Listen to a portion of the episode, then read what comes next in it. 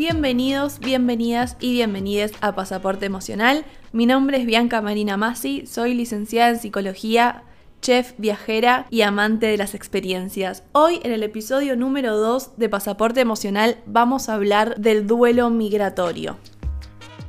Antes de entrar realmente en el tema y poder analizar los sentimientos, los duelos, los diferentes tipos que hay, me parece muy interesante replantearnos cómo nos llamamos a nosotros mismos o cómo llamamos a otras personas cuando migran. Migrantes, nómadas, expatriados. Hay muchas formas de nombrarnos y siempre vamos a usar la que más cómoda nos quede. Pero ¿qué implica ser cada una? ¿Hay una diferencia real? Y sí, la hay. Sabemos que depende cómo usemos el lenguaje, esto nos va a dar una forma particular de pensar e interpretar nuestro alrededor. Y para ejemplificar esto les quiero contar un comentario que una vez me hicieron en YouTube. Yo tuve un momento donde tuve un canal de YouTube y en un principio subía recetas, después fue para hablar del tema de migración, cómo fue viajar en pandemia, eh, trámites para hacer en Dinamarca y todo. Y en uno de esos videos yo decía que era expatriada y cómo se sentía hacerlo cómo lo estaba viviendo en ese momento.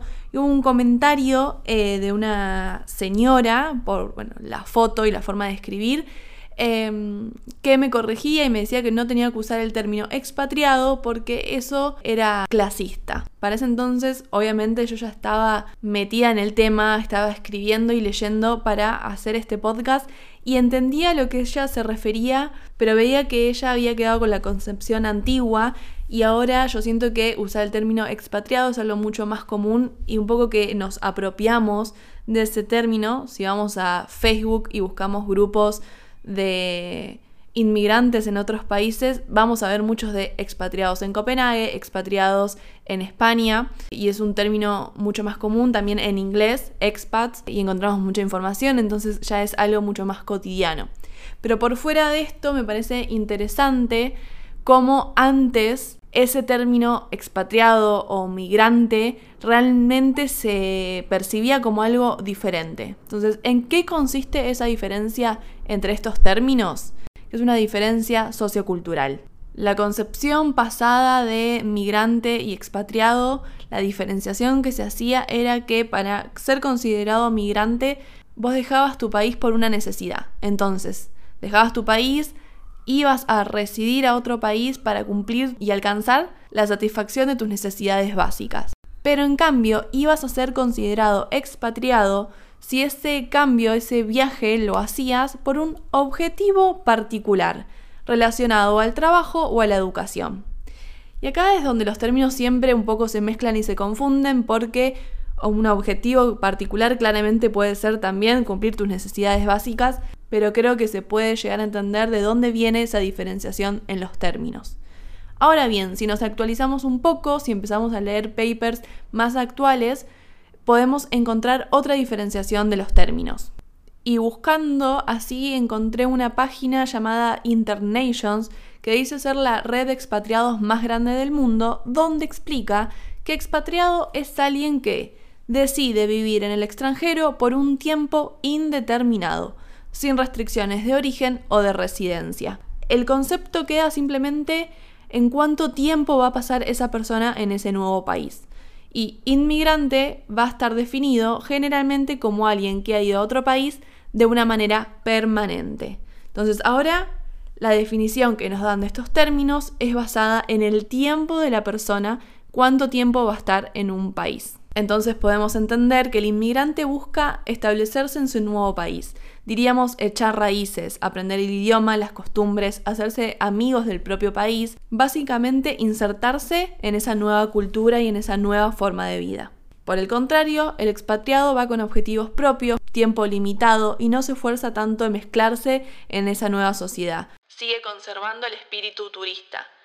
Cuando yo leía esto me sentía completamente identificada con el término expatriada, porque la primera vez que inmigré a un nuevo país, que fue a Dinamarca, sí, yo me sentía con ese espíritu turista y no lo quería soltar. Yo quería ser una turista porque estaba viendo qué era lo que me pasaba en ese nuevo país, en esa nueva cultura y esa nueva sociedad, y siento que es parte del duelo migratorio del que vamos a hablar. Obviamente hay mucha gente que va con otros objetivos y trata de integrarse desde el día cero. Ninguna forma está mal ni bien, simplemente son formas de vivir este periodo nuevo de nuestras vidas. Entonces nos sintamos más cómodos usando la palabra migrante o expatriado, eso lo dejo a gusto y piacere de cada uno. Tenemos que entender que compartimos muchas cosas en el proceso de llegada a ese nuevo país. La idea de este podcast es que vayamos desmenuzando todas las facetas de esta experiencia. Y hoy en este episodio en particular me gustaría comenzar sobre algo que le puede pasar a toda persona que decide dejar su país de origen para vivir en otro, y es el duelo migratorio. Primera pregunta que puede surgir es por qué usamos la palabra duelo si siempre está asociada a otro momento de nuestras vidas. Pero el duelo se toma desde el psicoanálisis para expresar un proceso psíquico normal o patológico que da respuesta a una pérdida. Este proceso lleva tiempo porque necesitamos mover toda la energía la libido, diría Freud, que está en ese objeto que perdimos, y llevarla a otro lugar. Obvio que no es un proceso fácil, implica enfrentarnos con un vacío al cual la mayoría de las veces no estamos preparados. Porque es muy difícil prepararse ante cualquier pérdida. Y más cuando esa pérdida afecta a cada aspecto de tu vida, como es en el duelo migratorio. Sobre este tema estuve leyendo mucho sobre un psicólogo español de apellido Achotegui porque escribió mucho sobre este tipo de duelo y hay muchos papers muy interesantes. Yo voy a tratar de toda la bibliografía y todo lo que cite compartírselo en los posts de Instagram para que si les interesa lo puedan leer. Pero él escribió sobre eh, los diferentes tipos de duelo dentro del duelo migratorio y los distingue en siete duelos. Hay un duelo por la familia y los seres queridos, hay otro por la lengua, la cultura, la tierra, el estatus social, el contacto con el grupo de pertenencia y los riesgos para la integridad física. Pero bueno, podríamos restar o sumar muchos duelos más, pero esto va a depender de nuestra propia historia. Lo que quiero marcar, como dije antes, es que estos duelos implican una gran cantidad de energía, que obviamente no lo vamos a pasar todos los duelos juntos y inmediatamente al haber llegado al nuevo país, sino que esto es un proceso y que estos momentos se van a ir activando y desactivando depende de lo que estemos viviendo. También tenemos que tener en cuenta que tenemos un instinto de supervivencia y que el cuerpo y la psiquis inevitablemente va a focalizar la energía en la supervivencia, ¿no? Entonces, si estamos en un nuevo país sin conexiones, donde no tenemos un departamento, una casa, un lugar donde quedarnos y nos estamos quedando en un hostel, tampoco tenemos trabajo, claramente que nuestra energía va a estar focalizada justamente en poder resolver esas cosas tan necesarias. Una vez que empecemos a establecernos, que el cuerpo y nuestra psiquis se sientan más cómodos, ahí es donde se pueden llegar a despertar todos estos factores y estas etapas de duelo de las que venimos hablando. Lo importante es poder reconocer y validar las emociones, los momentos en los que estamos pasando, no sentirnos culpables porque, entre comillas, estamos en el viejo continente o estamos en tal país que todo el mundo quiere ir y deberíamos pasarla increíble estar constantemente felices, como mucha gente nos puede decir, Podemos estar en cualquier lugar del mundo, en cualquier situación, igual estar mal, estar tristes, tener depresión, ansiedad, y eso es completamente válido y es propio del ser humano. Entonces siempre recomiendo y me parece fundamental poder estar en un espacio terapéutico, hacer terapia, poder acompañar todo este proceso que puede ser muy difícil y con muchas emociones en un espacio seguro. También tratar de encontrar grupos sociales, grupos de inmigrantes o grupos de nativos, no importa, gente que pueda estar a nuestro alrededor y poder compartir, no solamente para hablar de esto que nos está pasando, sino para habilitar nuevas redes de contención. Y además, obviamente, si hablamos de redes de contención, no perder el contacto con nuestra familia, con nuestras amistades, con los vínculos que realmente nos importa y nos soportan, porque a la distancia igualmente se pueden hacer presentes como nosotros nos podemos hacer presente para con ellos.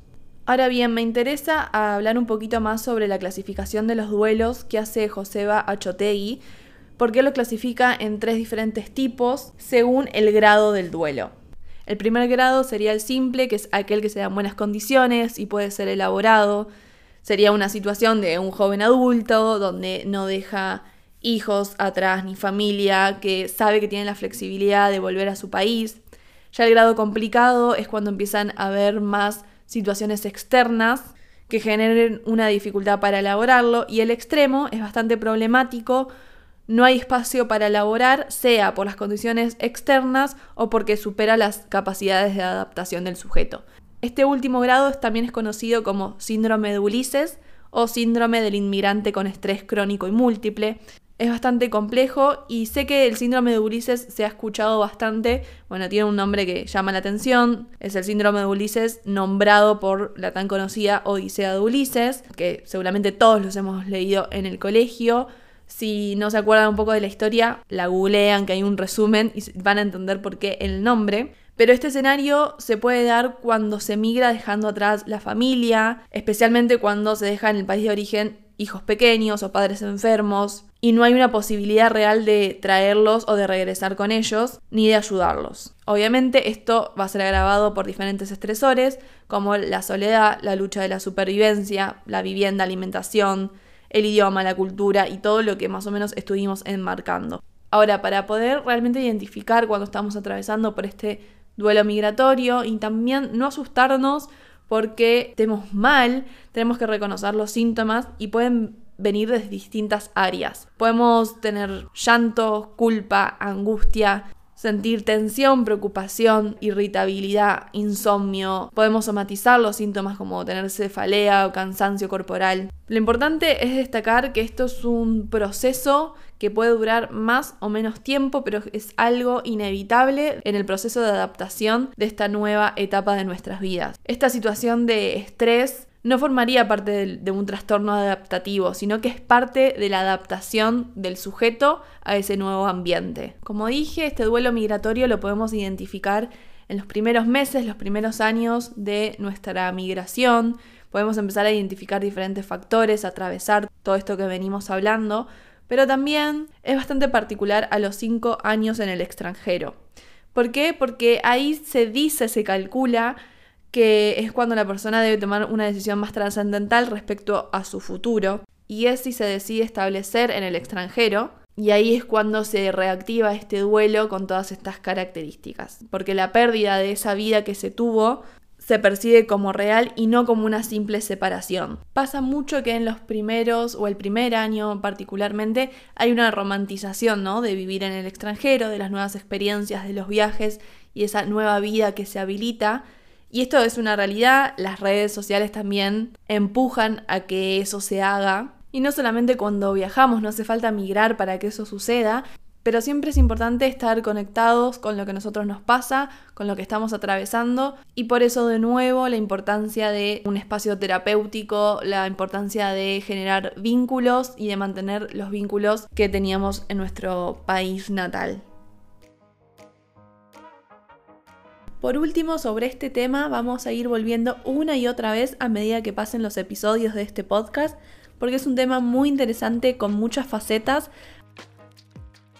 Me encantaría que si estás en el extranjero, sea hace un año, un par de meses o muchos años, o si estás pensando en irte, que puedas compartir tus pensamientos y tus historias con nosotros, porque todo sirve y la idea de este espacio justamente es compartir historias para que todos nos podamos enriquecer y saber más qué nos espera cuando decidamos migrar.